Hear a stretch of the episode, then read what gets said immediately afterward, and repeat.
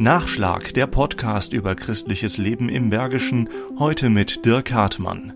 Wir hatten ein gehörloses Kind hier an der Schule und dann wollte ich eines Tages mit dem spielen auf dem Schulhof. Das war aber gar nicht so ein einfaches Unterfangen für Jonas aus dem vierten Schuljahr der Grundschule Hebborn in Bergisch Gladbach. Das hatte einen Dolmetscher dabei. Dann habe ich die gefragt, aber dann musste ich das dem Dolmetscher sagen. Der Dolmetscher musste es ihr sagen, sie musste es dem Dolmetscher sagen und der Dolmetscher dann mir. Und das fand ich ein bisschen verwirrend, weil ich wollte ja einfach nur mit dem spielen. Schon etwas umständlich.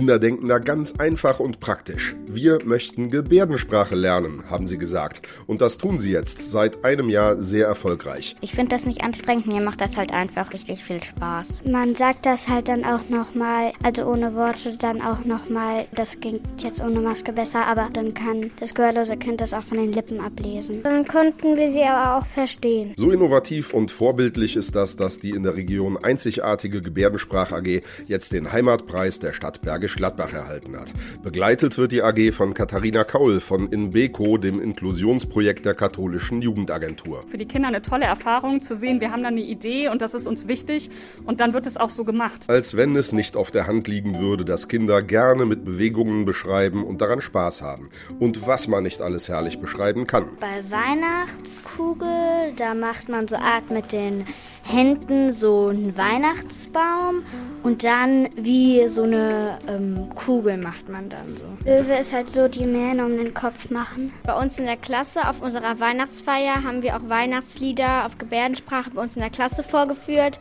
und wir können auch Karnevalslieder. Ja, und sie können sogar andere Kinder dem gehörlosen Kind beschreiben und so über andere reden, erklärt Sarah. Zum Beispiel Ellie hat Locken, also hat die so den Gebärdensprachennamen.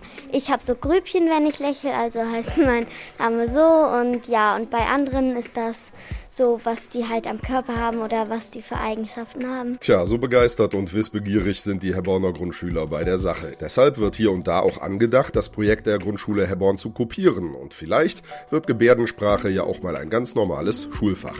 Frieda fänd's gut. Weil jeder Mensch ist unterschiedlich und dann sollte man das auch respektieren können, dass äh, jeder Mensch halt auf die Schule gehen kann und dass wir uns mit dem unterhalten können, dass der dann sich auch fühlt, als ob der ähm, ganz normal wäre, obwohl der vielleicht vielleicht äh, gehörlos ist, ob der blind ist oder im Rollstuhl sitzt. Nachschlag Christliches Leben im Bergischen ist ein Podcast des katholischen Bildungswerkes im Rheinisch-Bergischen Kreis. Mehr Informationen unter www.bildungswerk-gladbach.de